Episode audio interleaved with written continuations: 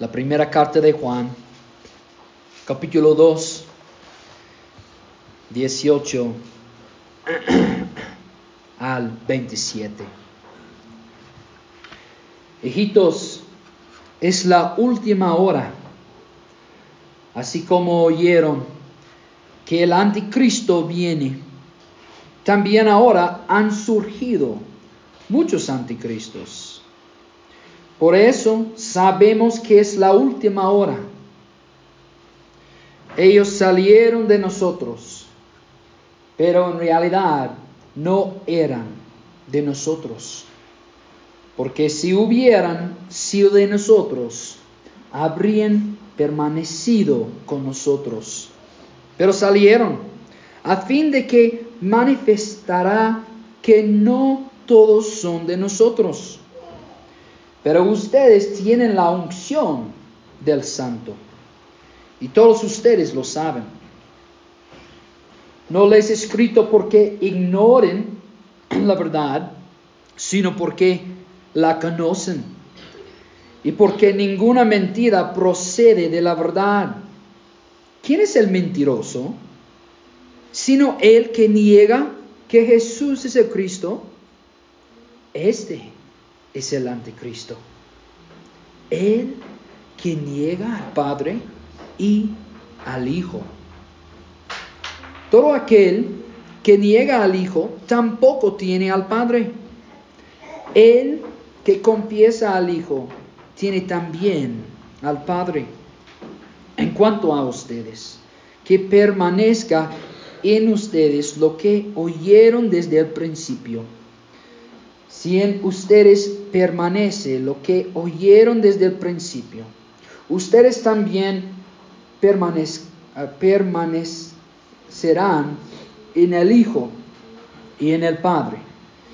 Y esta es la promesa que Él mismo nos hizo, nos hizo, la vida eterna. Les he escrito esas cosas respecto a los que están tratando de engañarlos. En cuanto a ustedes, la unción que recibieron de Él permanece en ustedes y no tienen necesidad de que a nadie les enseñe. Pero así como su unción les enseña acerca de todas las cosas y es verdadera y no mentira. Y así como les ha enseñado, ustedes permanecen en él. Hermanos míos, esta es la palabra del Señor. Toman asiento.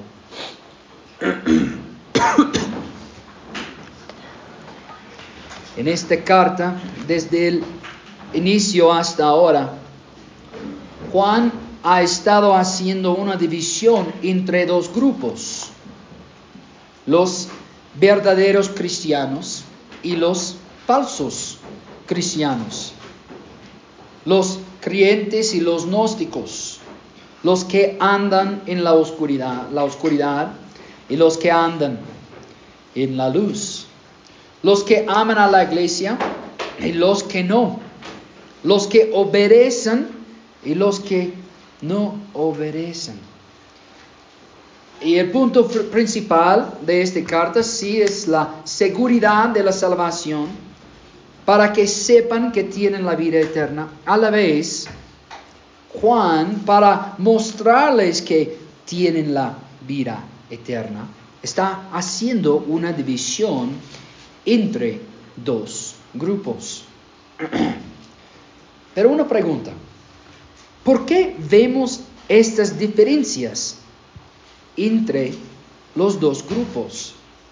¿Por qué algunos andan a la luz y otros no? ¿Por qué, ¿Por qué hay fruto en la vida de algunos y no hay fruto en la vida de otros?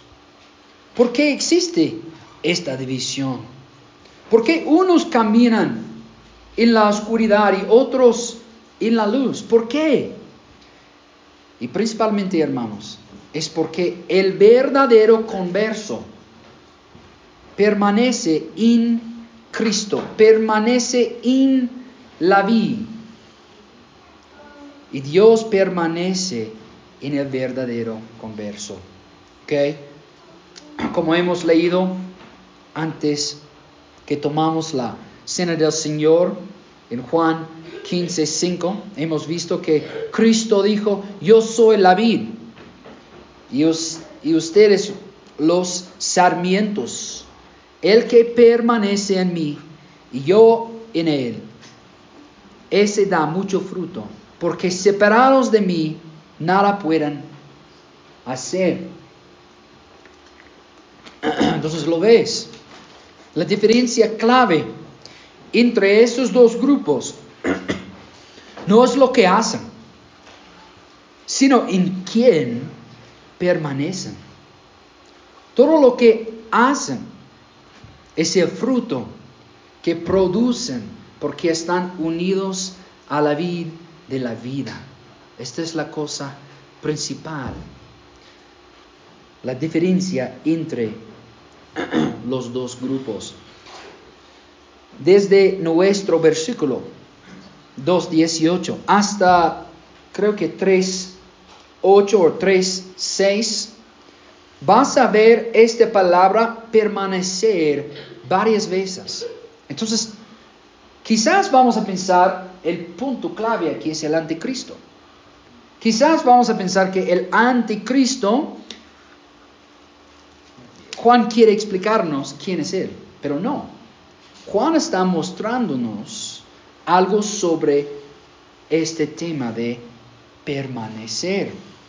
En 19 vemos, es, voy a mostrarles que hay dos grupos en estos textos. Aquellos que sí permanecen en Cristo y aquellos que no permanecen en Cristo. 2.19 ah, dice, ellos salieron de nosotros, pero en realidad no eran de nosotros, porque hubieron sido de nosotros, habrían permanecido con nosotros. Ellos no permanecían con la iglesia porque no permanecían con Cristo, en Cristo. 2.27 nos muestra que hay otro grupo.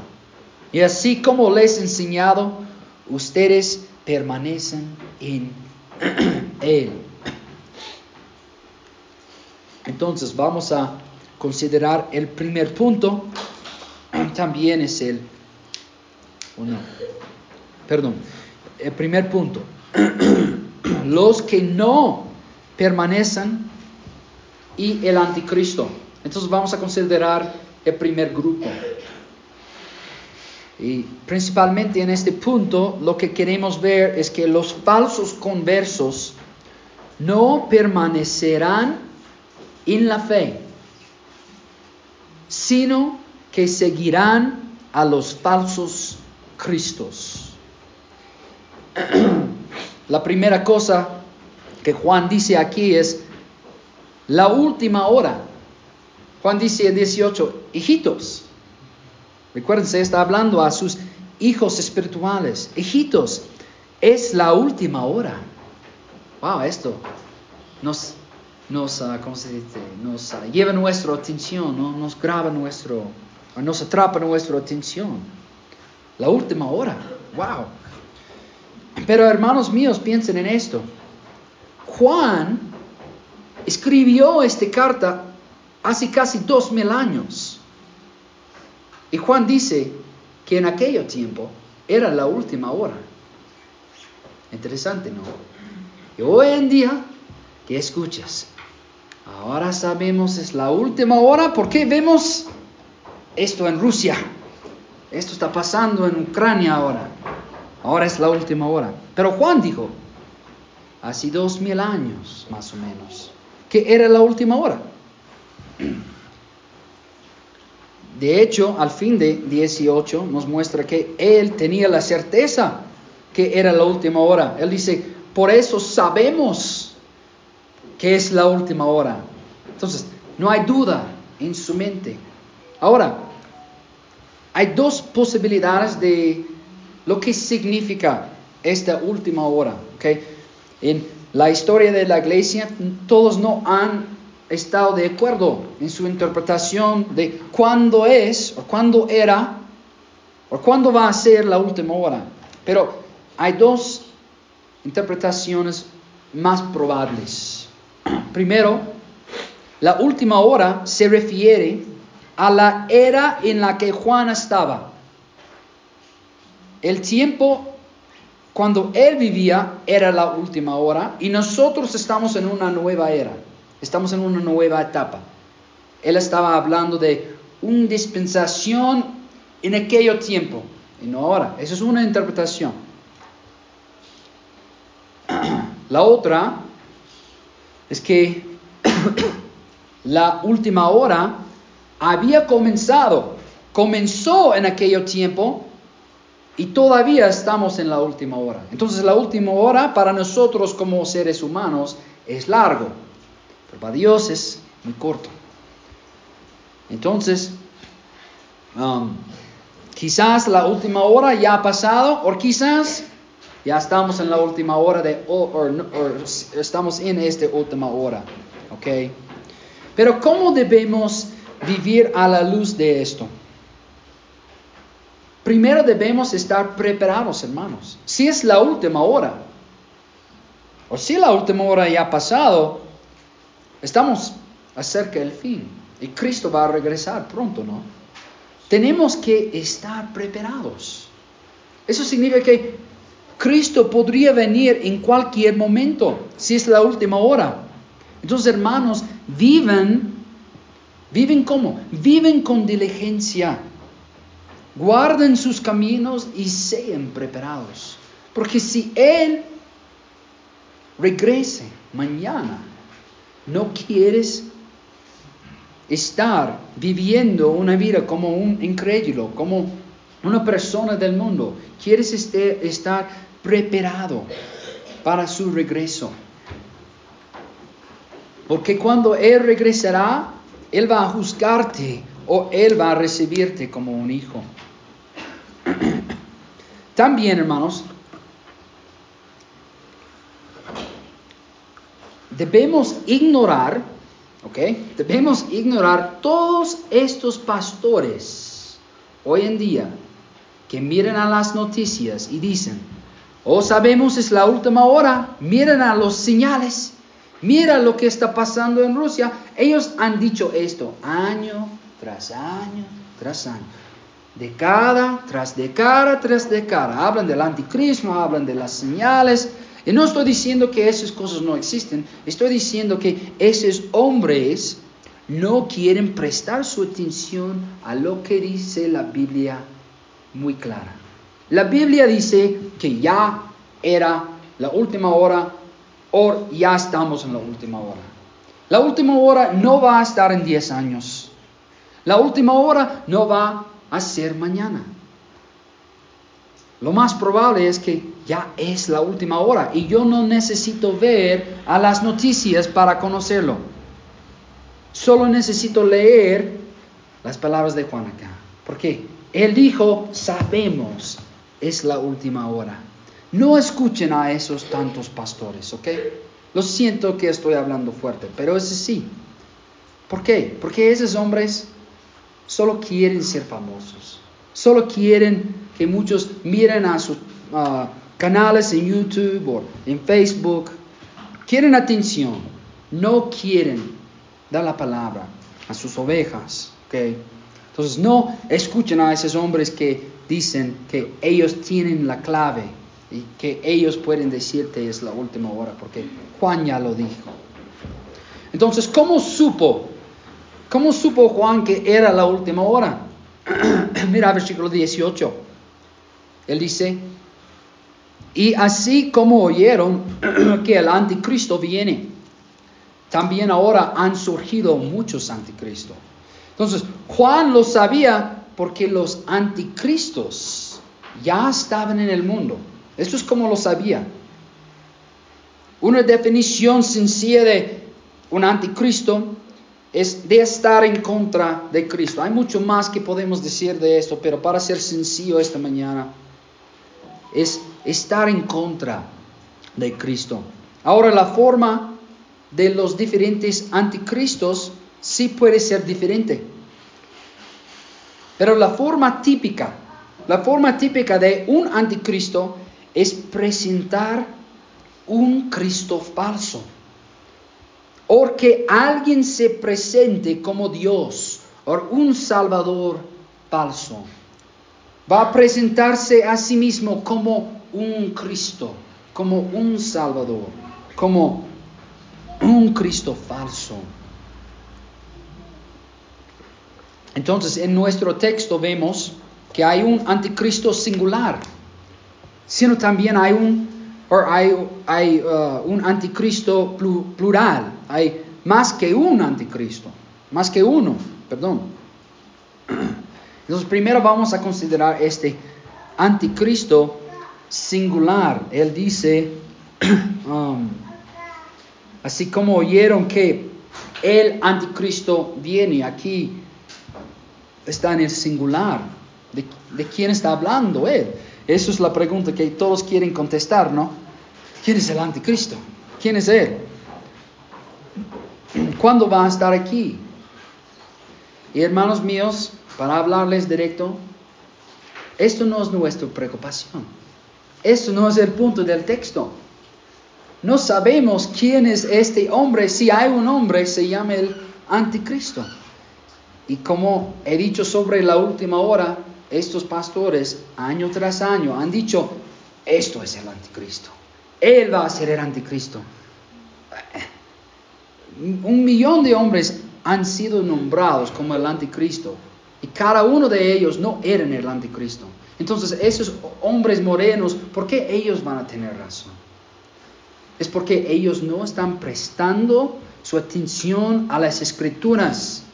Eso es más como una ah, historia para niños para él. Es algo muy divertido. Es una fantasía para ellos, porque ellos quieren hablar de algo muy divertido, algo así. No son, no son serios en sus estudios. ¿Por qué? Porque aquí el texto no está mostrándonos que debemos buscar y entender quién es el anticristo. No, Juan está mostrándonos algo diferente, un peligro más presente que un anticristo que va a venir en el futuro. Entonces voy a darles tres posibilidades de quién es el anticristo. Primero, esas son tres interpretaciones. Algunos dicen que el anticristo fue Nero. Eh, ¿Nero? ¿Cómo se llama? Nero. Nerón, ok, Nerón, gracias. Algunos dicen, e, e, el anticristo mismo fue Nerón. Ellos tienen una interpretación distinta sobre Apocalipsis y dicen, parte de Apocalipsis ha sido cumplido y otra parte no. Y dicen, no, Nerón sí era el anticristo, ellos estaban en la última hora y estamos en otro siglo. Es una interpretación y es una posibilidad. En verdad no tengo una posición fijada en esto todavía, para serles honestos. Dos, algunos van a decir que el anticristo es más como una idea espiritual, porque vemos que hay el espíritu del anticristo. Y él, este espíritu, va a manifestarse en varias formas. Y eso es la verdad, pero algunos van a decir, no, no, no, no hay, no hay un anticristo literal, más es un espíritu. Y otros dicen, el anticristo es una figura singular que vendrá en el futuro y se hará como Cristo y que va a presentar a sí mismo como un salvador del mundo, como un Dios del mundo. Y va a llamar a todos a venir a Él para ser salvos o confiar en Él. Entonces, hermanos, eso es una conversación para otro tiempo. No es el punto de nuestro texto hoy.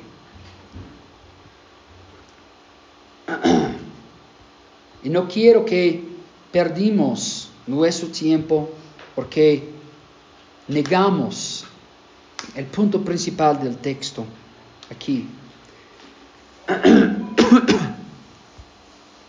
Entonces, hermanos, como les, les dije, muchos se preocupan por quién es el anticristo. Están mirando adelante, al futuro. ¿Quién es él? ¿Quién es él? ¿Quién es él? Pero no ven el punto. Escuchen bien, hermanos. ustedes no necesitan preocuparse por quién es un anticristo futuro. Quizás viene, ¿ok? Pero ¿por qué no necesitamos pensar mucho en esto? Porque hay muchos anticristos en el presente. Muchos anticristos están en el mundo ahora mismo. Y es posible que un miembro de esta iglesia es un anticristo. ¿Qué estás diciendo? Y vamos a verlo en un momento. Los anticristos están acerca de nosotros ahora mismo impuno. Quizás son tus vecinos.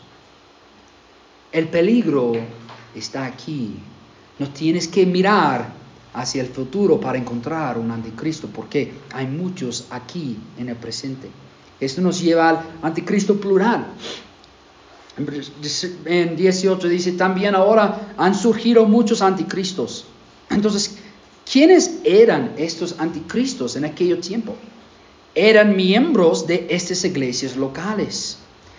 Eran los gnósticos que enseñaban este falso Cristo. Recuérdense, ellos estaban diciendo que el Cristo no era divino. Y eran los miembros de la iglesia que se fueron para seguir un falso Cristo. Los anticristos, hermanos, son los que no permanecen en Cristo, en otras palabras.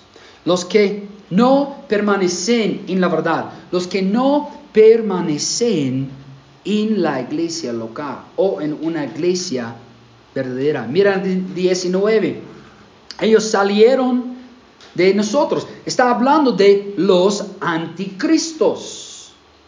Ellos salieron de nosotros. Eran parte de ellos.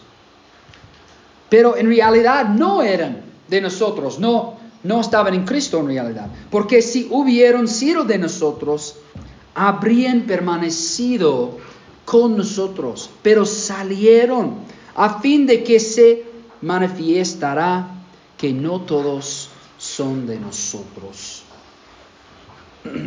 ¿Ves el peligro, hermanos? ¿Ves que el anticristo plural es más peligroso para ti que un anticristo futuro? Y no estoy diciendo que eso no es importante, ¿ok? Pero ahora mismo hay un peligro presente. Entonces, no escuchen a esos hombres que quieren llevarte a enfocarse en esos otros temas.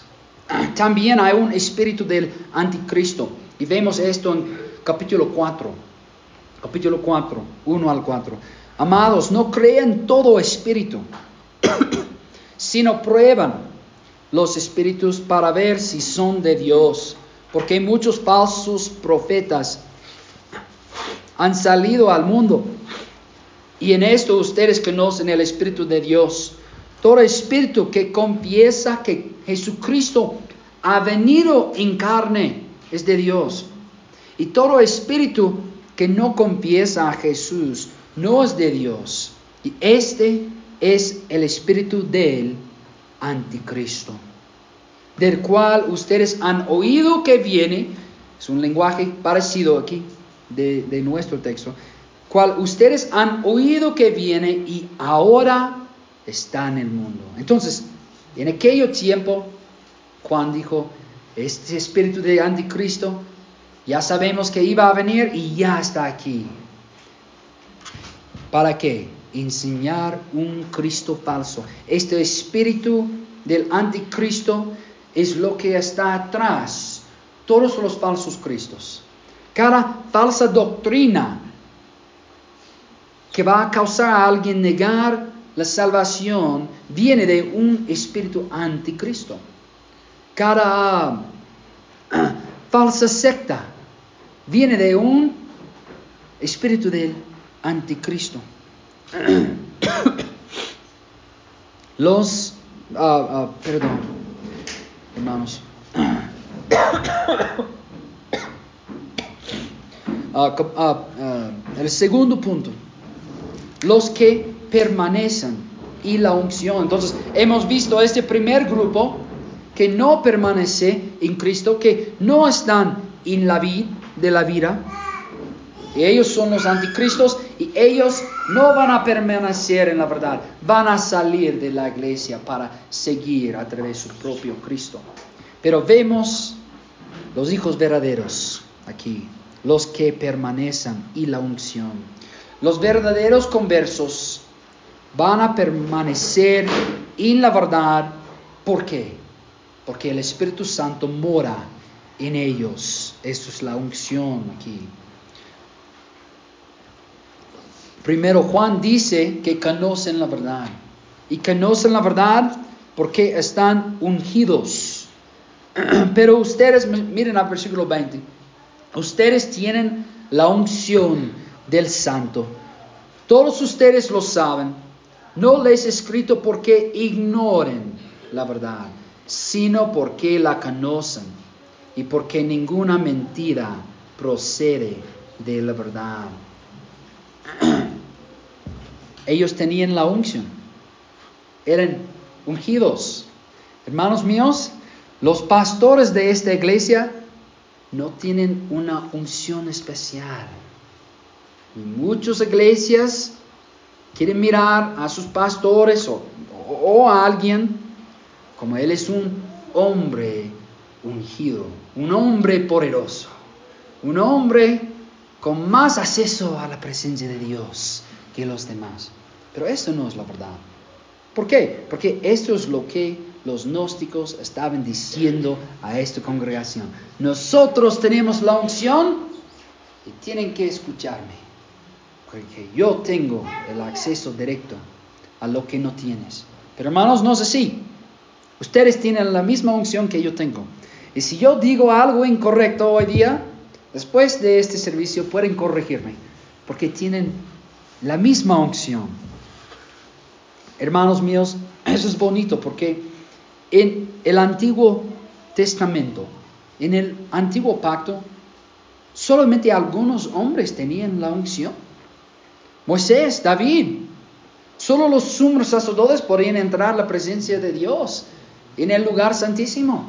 Pero en el nuevo pacto todos tienen la unción.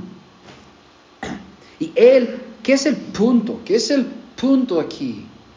Juan quiere que ellos entiendan, miren, hijos, ya tienen la verdad, ya conocen la verdad, ya conocen quién es Cristo.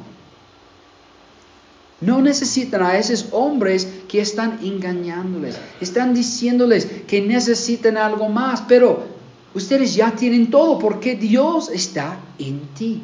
Dios permanece en ti. Son ungidos hijos. Y esto debe animarnos, hermanos. Si mañana yo y John morimos, ustedes tienen esta palabra y tienen la unción. No estoy diciendo que no hay propósito en pastores, sí hay.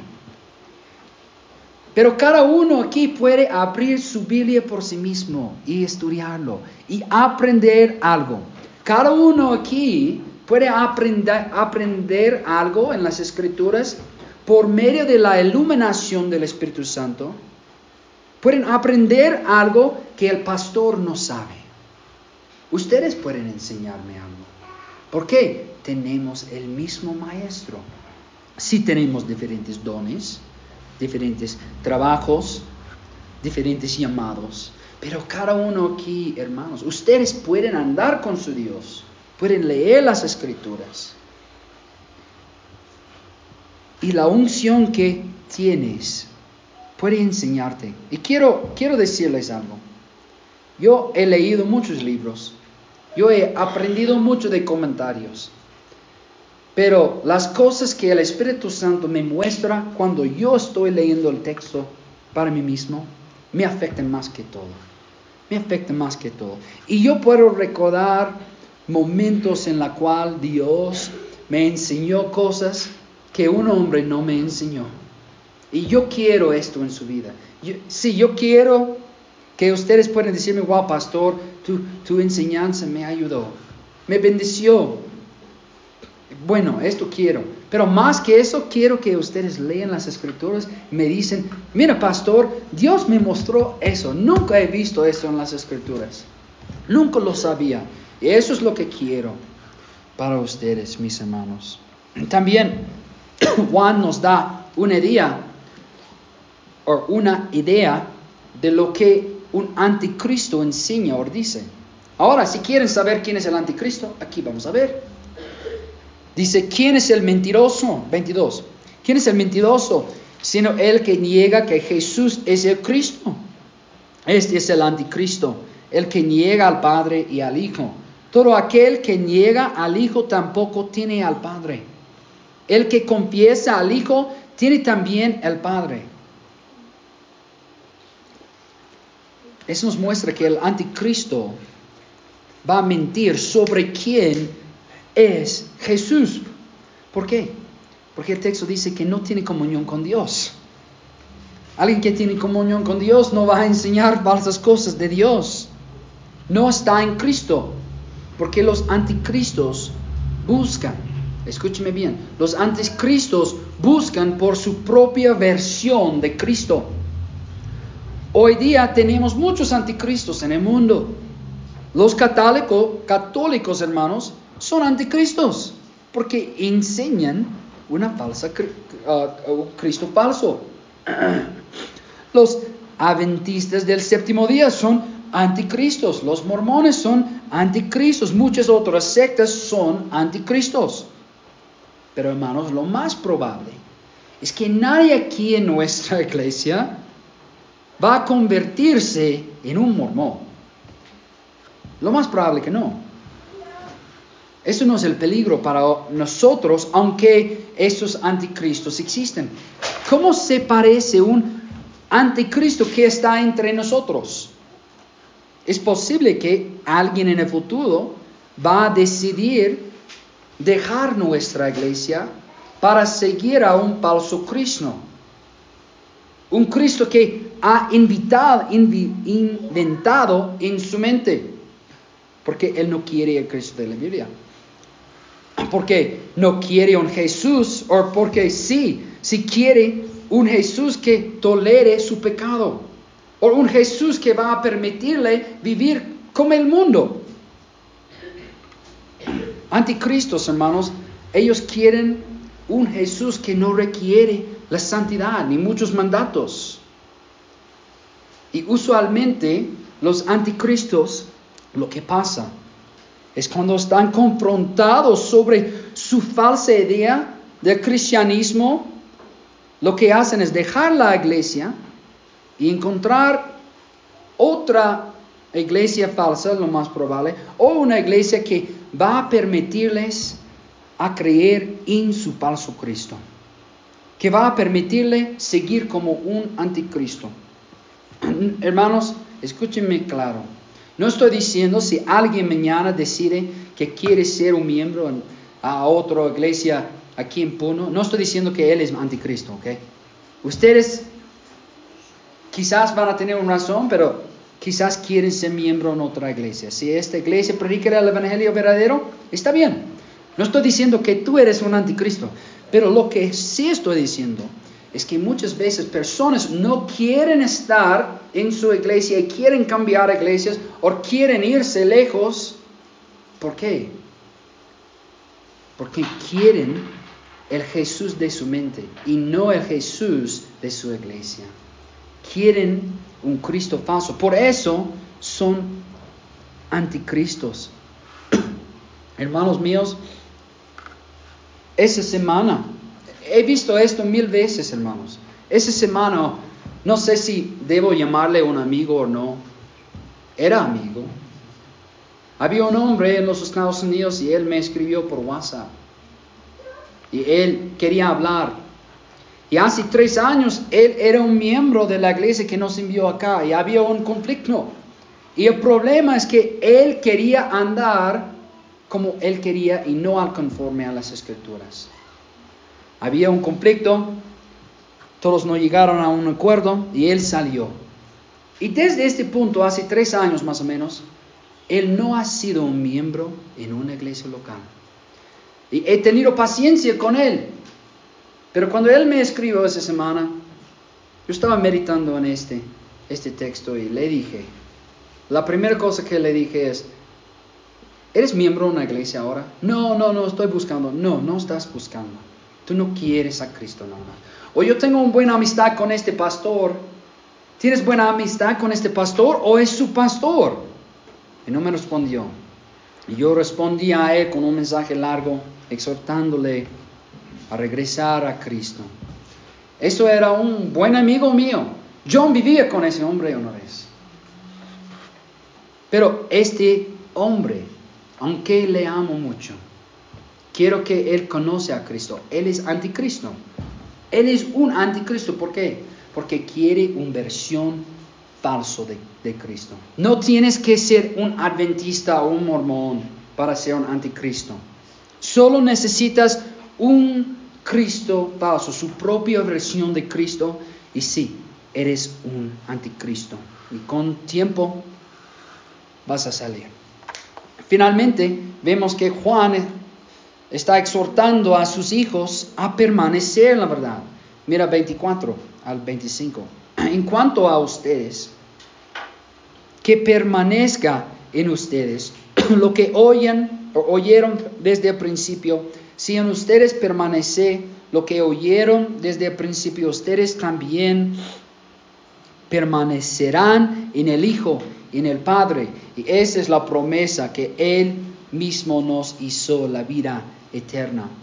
Entonces, en esta, en esta exhortación, hermanos, vemos un imperativo y dos promesas.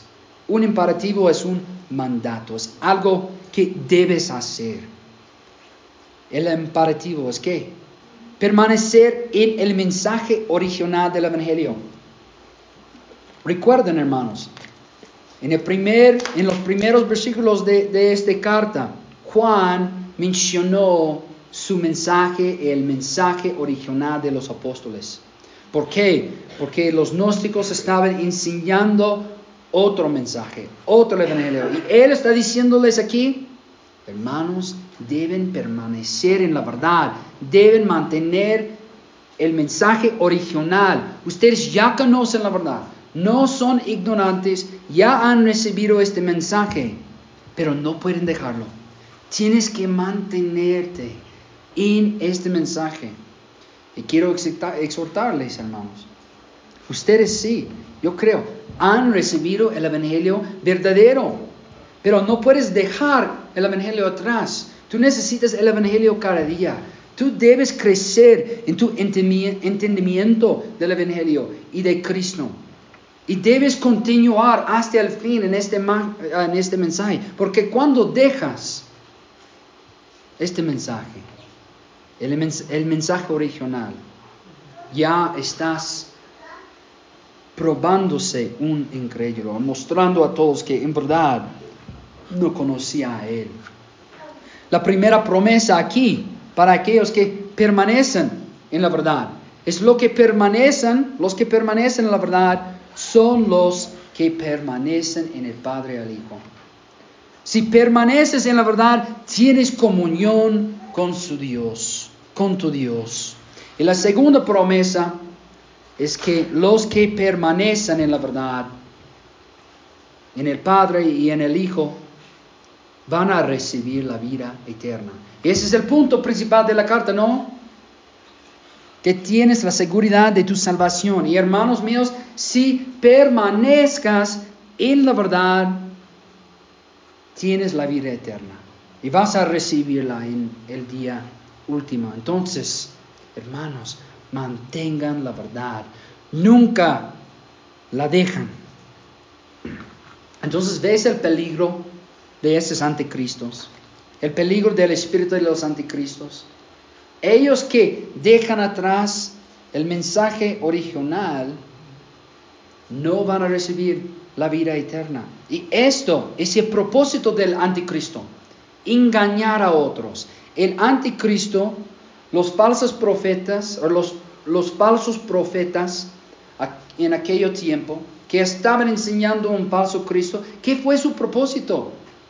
Engañar al rebaño, engañar a los demás. Eso es el punto final, hermanos. Los que permanecen y el engaño. Hermanos míos, eso es bueno. Los verdaderos conversos no son engañados. Por eso no han salido de la iglesia. Por eso continúan en la verdad. Los verdaderos conversos no son engañados. En estos versos finales vemos la razón por la que Juan está exhortando a sus hijos. Vemos el objetivo, el propósito de los anticristos es engañar. Miren 26. Les he escrito esas cosas respecto a los que están tratando de engañarlos. Ya hemos visto el peligro del anticristo para nosotros, pero sepan esto, deben, deberían estar menos preocupados por la marca del bestia, hermanos. La marca del bestia no es la vacuna, ¿ok? Deben ser menos preocupados por una tribulación. Yo entiendo que podemos debatir esos días y lo que significan. Yo, yo entiendo que todo allí no está claro. Pero lo que debemos entender, hermanos, es que hay anticristos en el presente y lo que ellos quieren hacer es engañarte. Quieren engañarte. Y si hay un anticristo que viene, va a venir. Y tú no vas a cambiar esto, ¿ok? Pero el anticristo, el espíritu del anticristo que está en el mundo hoy, no está buscando hacia el futuro. No está buscando, o él no está esperando hasta alguna tribulación de siete años para engañarte. Quizás esto va a pasar. Y quizás él puede engañarte en aquel tiempo, pero ahora él no está esperando por una tribulación. Él quiere engañarte hoy. A continuación, Juan les anima otra vez para recordar su unción. Cuando alguien repite un tema, es de, mucho importante, eh, es, es algo importante, ¿no? Entonces, él está recordándoles de su unción otra vez en 27. En cuanto a ustedes, la unción que recibieron de Él permanece en ustedes y no tienen necesidad de que nadie les enseñe. Pero así como su unción les enseña acerca de todas las cosas, y es verdadera y no mentira, y así como les, he, er, les ha enseñado. Entonces ya hemos considerado este verdad, hermanos. Ya hemos visto que tenemos la unción y que Dios puede enseñarnos todo. En un sentido, no necesitas un maestro. Sí es parte de la voluntad de Dios tener maestros, pero si no había un maestro, tienes el Espíritu Santo, la unción, la unción. Pero ¿por qué lo, lo repite Juan aquí, este, este verdad? Es porque él quería asegurarles de su salvación, que ellos permanezcan en Cristo, que ellos permanecen en la verdad. ¿Por qué? Porque ellos tienen la unción. Y estos falsos maestros no van a engañarles. Él está recordándoles que, mira, la razón por la cual ustedes siguen con la iglesia es porque tienen esta unción. Esos hombres querían engañarles. Querían llevarles alejados.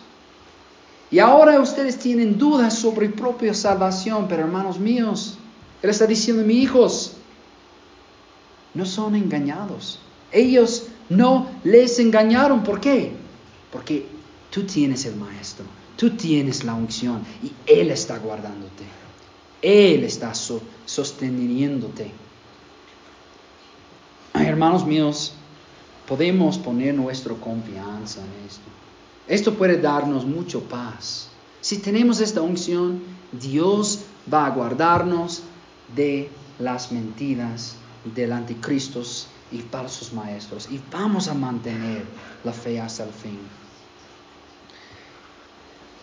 y vemos una exhortación final que Juan les dio en este verso.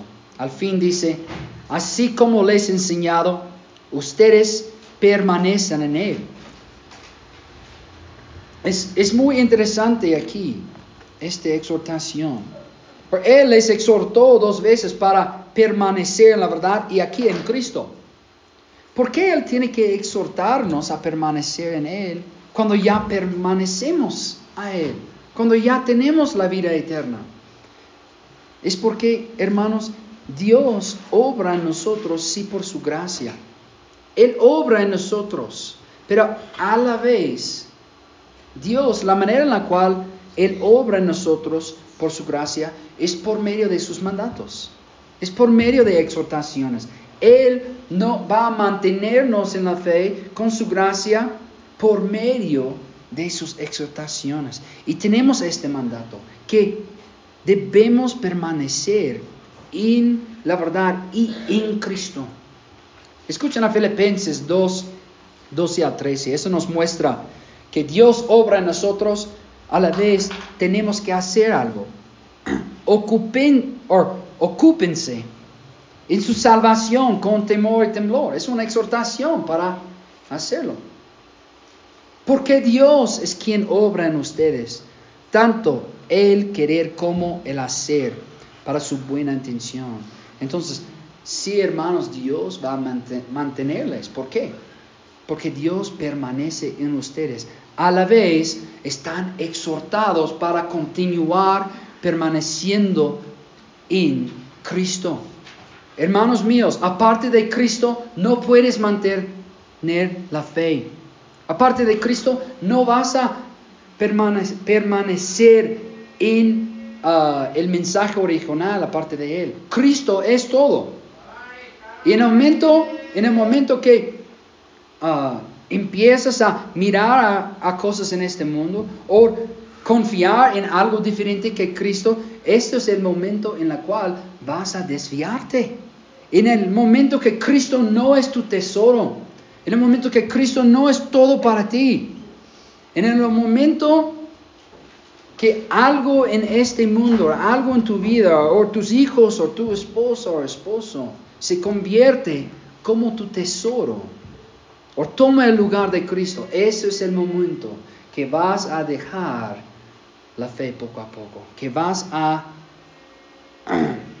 dejar el mensaje original. Entonces, hermanos míos, esto es mi exhortación final a ustedes. Pon tus ojos en Cristo, en Cristo. Continúa mirando a Él y buscando a Él. ¿Por qué? Porque aparte de Él, aparte de este vid, no puede hacer nada. Entonces, hermanos míos, oren conmigo para terminar. Dios nuestro Padre, ayúdanos hoy a andar en lo que hemos visto. Padre, sabemos que hay, si hay anticristos en este mundo y quieren engañarnos, pero tenemos mucho paz y consuelo, Padre, que usted va a sostenernos porque tenemos la unción del Espíritu Santo. Él, que Él es nuestro Maestro y Él va a mostrarnos la verdad si buscamos para la verdad. Padre, ayúdame y ayude a mis hermanos buscar a Cristo, buscar a Dios en la palabra y confiar, buscar a usted en su palabra y confiar en esta unción que tenemos. ¿Por qué? Porque queremos, queremos permanecer en Cristo, queremos continuar en Él y queremos estar con Él para siempre. Si hay alguien aquí, Padre, que, que en verdad no conoce a Cristo, yo no quiero que esta persona salga de la iglesia. Yo no quiero que esta persona que está decepcionada salir y seguir a través de un falso Cristo, sino que, Padre, quiero que esa persona ve su necesidad de Cristo y que esta persona permanece, permanezca en el Cristo verdadero. Entonces oremos todo en el nombre de Cristo. Amén.